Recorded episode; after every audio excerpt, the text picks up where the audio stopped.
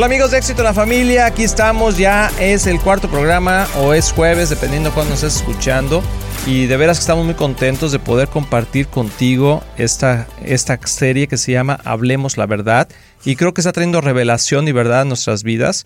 Y nos estamos, estamos viendo que esto nos confronta, aún a nosotros mismos, nos confronta en vivir una vida de integridad. Y, y pensar que cada vez que mentimos, cada vez que decimos algo, amor, vamos a tener que confrontar la verdad. Ya no hay manera de escaparlo si quieres tú tener una, una vida íntegra y bendecida delante de Dios. Entonces, como siempre, es un gusto estar aquí con ustedes y vamos a estar viendo más de este tema tan importante. Creo que algo que debemos hacer en este autoanálisis, ah, porque vamos a ver cómo actúa un mentiroso. Sí, eso, eso es parte de un estudio que, leí, que vamos a ver en unos puntos. Y, es importante cuando estamos escuchando eso que tú no estás pensando en otra gente. sí. A ver, ah, ah ¿será mi marido un mentiroso? Déjeme ver, porque luego viene el enemigo a atormentarte, ¿eh? que vas a ver cada acción como, me está mintiendo. Ajá, sí, Pero ahorita es pensar en, uno mismo. En uno mismo y hacer una autorreflexión y preguntarle a Dios, Señor, ¿hay alguna área en mi vida que estoy mintiendo.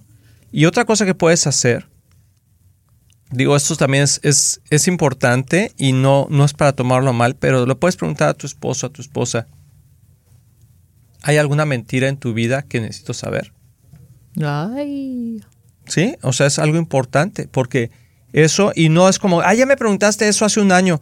Bueno, pues sí, hace un año, quién sabe qué habrá pasado en un año. Y a lo mejor, a lo mejor son cosas pequeñas o a lo mejor son cosas grandes pero eso te mantiene libre y accountable, o sea, y te da y dar cuentas de tu propia vida. Entonces yo creo que debemos estar dispuestos de preguntarnos mutuamente, ¿hay algo que me tienes que decir que no sé?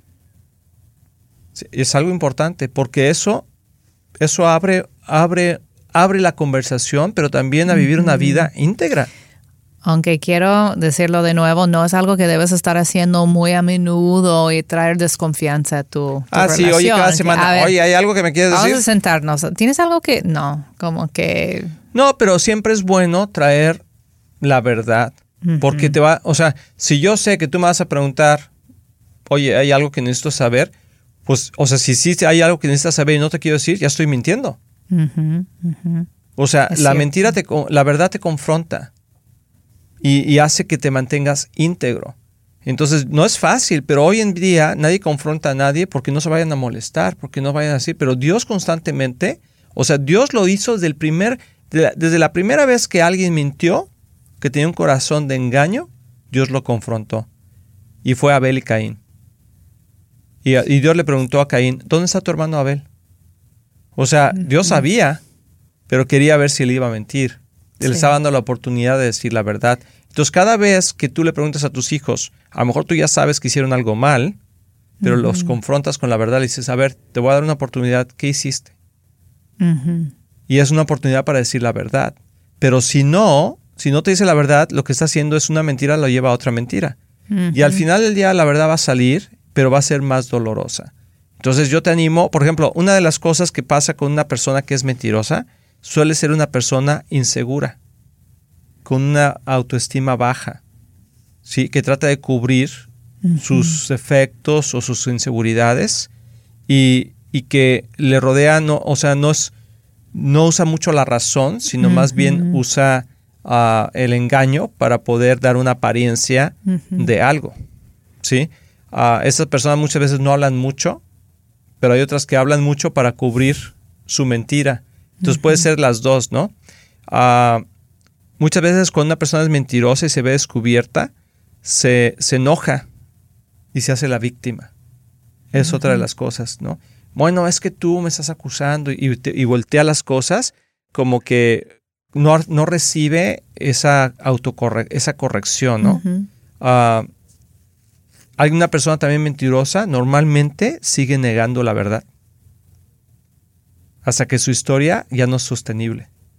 O sea, ¿cuántas personas, por eso en los juicios, muchas veces están pregunte, pregunte, pregunte, pregunte cosas y cosas y cosas y cosas hasta que ya no tiene congruencia. Si no es verdad, llega un momento que no tiene congruencia, ¿no? O sea, eso a veces pasa, pasa mucho. Ah, de hecho, hay, por ejemplo, en los ah, entrenamientos policíacos y todo eso, hay estas lecturas del cuerpo, ¿no? Sí, y dicen que las manos ah, reflejan mucho si estás diciendo la verdad o la mentira. Mm. No lo he estudiado, no sé qué señas son las que uno hace, pero normalmente cruzan los brazos. Ay, si no es cierto. yo estoy aquí con mis, mis brazos cruzados. pero muchas veces, ah, no sé cuáles sean, pero se dan cuenta de ciertas señas que, hacen, ah, son impulsivas. Muchas veces, o sea, se defienden de, algo que, no, no es cierto, pero ellos mismos están mintiendo. Entonces, son pequeños rasgos eh, y, y, hay, y hay gente que vive tan grande en una mentira que se convierte en una verdad. O sea, en verdad se cree en la mentira. O sea, llega un momento que ya eso se convierte en una realidad para ellos. ¿Y cómo hay libertad para esas personas entonces si no, no tienen la conciencia ya de lo que están haciendo y como para confesar está difícil? Bueno, claro, si una persona no quiere, o sea, no quiere reconocer algo, la confrontación de la verdad, pues, o sea, va a ser difícil. ¿no? Pero depende de la situación, o sea, ¿te comiste el cereal o no? ¿Te lo comiste o no? Y, no, o sea, digo, hay cosas que vas a tener que decir, ay, bueno, yo sé que está mintiendo, ¿verdad? Pero hay otras cosas, por ejemplo, que tiene que ver con integridad, que tiene que ver con, con fidelidad en el matrimonio, con honestidad en el trabajo, ¿sí? Y por eso hoy en día ponen tantas cámaras y todo eso, porque la gente no confía en la gente. Sí, necesitamos como el temor de Dios, ¿verdad? De, creer que en realidad hay consecuencias, que no nada más es en el momento, pero también para el futuro de nuestras vidas, para los jóvenes también, los niños, entender que, hay, hay consecuencias. Así es. Y por ejemplo, ah, dice, dice eh, Jeremías 17, 9 y 10, dice, más engañoso que todo es el corazón. O sea, más engañoso que todo es el corazón y sin remedio, ¿quién lo comprenderá? Yo, el Señor, escudriño el corazón. Pruebo los pensamientos para dar a cada uno según sus caminos, según el fruto de sus obras. Entonces, vamos a entrar en la parte de la restauración de eso, de una persona que ha mentido, y si tú has mentido, yo he mentido, yo he pasado por este proceso en algunas áreas de mi vida donde a lo mejor mis mentiras pensaba que no eran tan grandes, pero te voy a decir, no hay mentira chica para el Señor, porque tiene que ver con el corazón. Entonces, reconocer que estamos mintiendo es el primer paso. O sea, poner, decirle a Dios, Señor, haz una, este, este, este versículo Jeremías 17, 9 y 10, dice, más engañoso que todo es el corazón y sin remedio. ¿Por qué dice sin remedio? Porque a veces nosotros mismos somos los que queremos remediar, o sea, queremos remediar una mentira con otra mentira.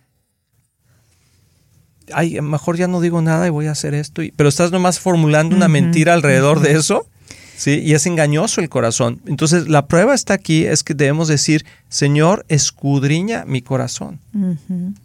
Pues es como una operación a corazón abierto, ¿no? Delante de Dios. Y hay veces que tenemos, por eso a veces la gente no quiere acercarse a Dios, porque Dios quiere va a escudriñar tu corazón y te va a hacer, te va a decir lo que está bien y lo que está mal. Y luego piensan que, ay, pues me va a ir mal, ¿no? Porque voy a tener que decir o algo.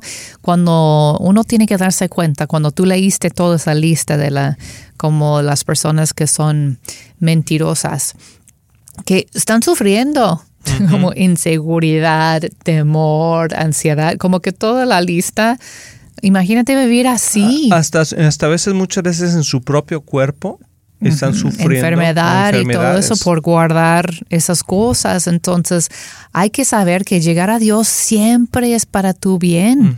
Él es bueno y, y, Él tiene, quiere entregarte a ti un futuro bueno.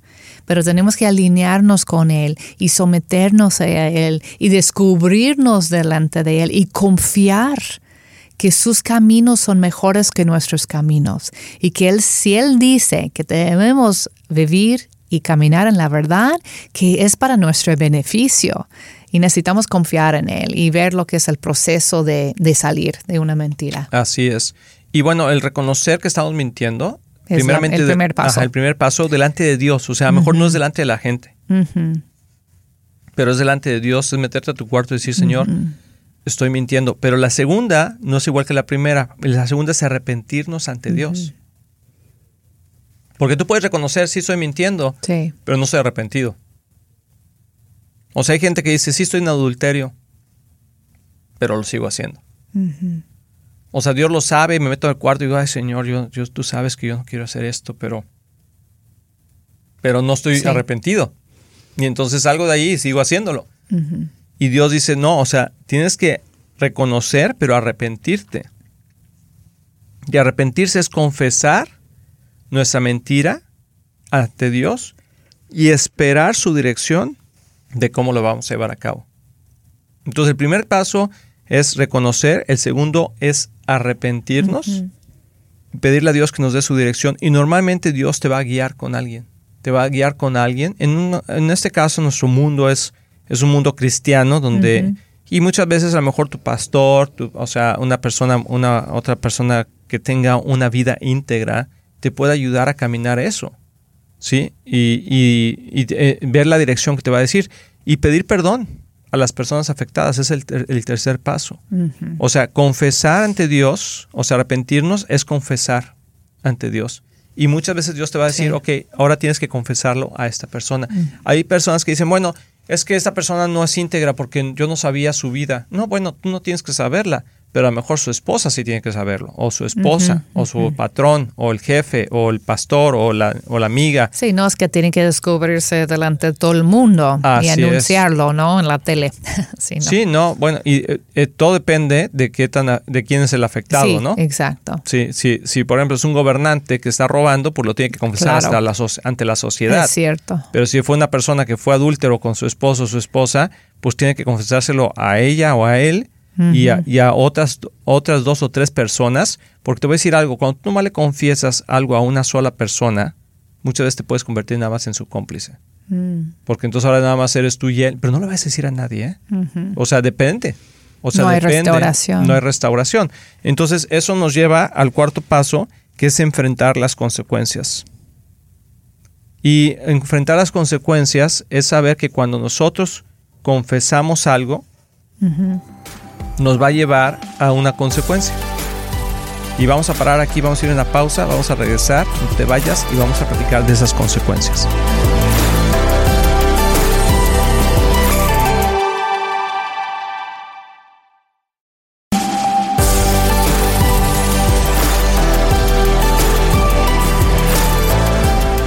Amigos, ya estamos aquí de regreso y estamos viendo a ver cuáles son las consecuencias. Bueno, son diferentes, amor. En cada situación es diferente.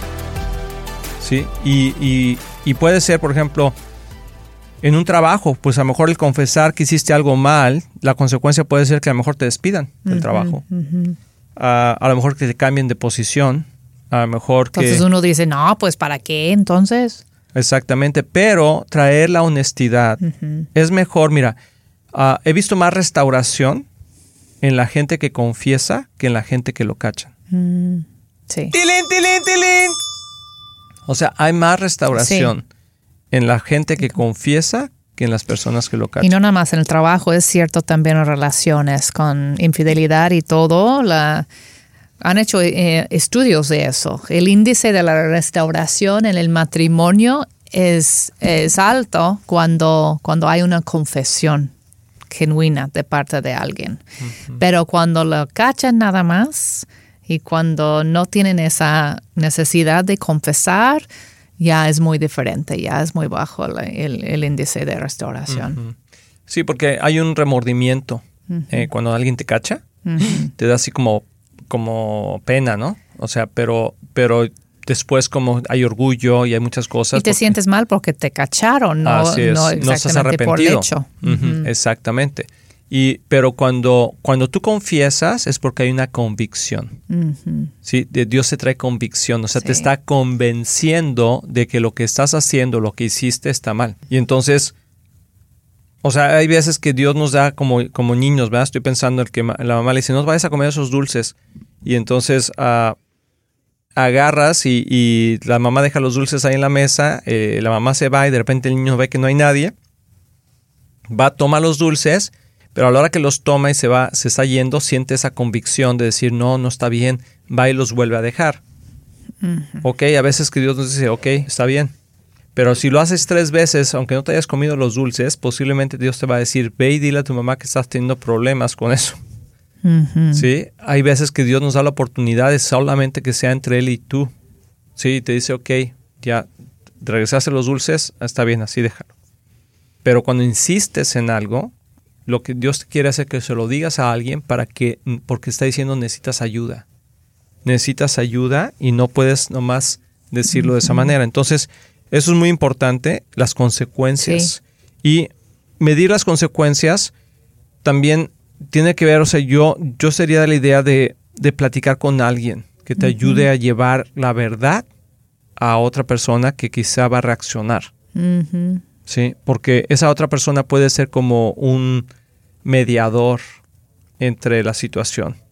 y, más cuando hay situaciones de adulterio, cuando hay situaciones de robo, cuando hay situaciones de, de ese tipo, es muy importante como a veces tener un mediador y saber que no hay nada imposible para Dios. El temor entra y, va a querer convencerte que, que, no, es mejor no, porque vas a perder todo. Y, pero es increíble lo que hace Dios. Increíble que no hay nada imposible para Él, no hay ninguna restauración imposible para Él. Yo recuerdo muy bien de, de una pareja que conocíamos de que pidió estar con nosotros. Ah, nosotros estamos presentes para escuchar una confesión de parte del marido. Y yo jamás había escuchado algo así. Así, de una vida definitivamente de, engaño total. De, ni, ni su nombre era su nombre. ¿no? ni venía del país que él decía que venía, ¿no? Y tenían años casados sin ella saber de dónde venía él en realidad y todo que traía en, su pasado. Y, pues él confesó y dijo, esto es mi, mi, mi verdadera pasado, eso es de donde vengo y, perdóname por, por, no decirte y engañarte tantos años con quién soy en realidad.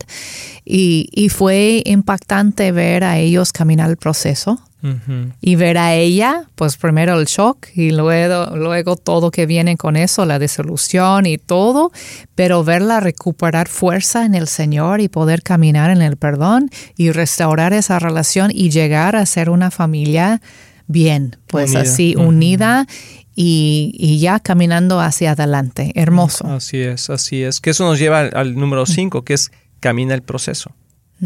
Camina el proceso de ser rescatado, de ser liberado, de ser sanado, de ser restaurado, para que entonces en verdad puedas empezar a vivir una vida en abundancia.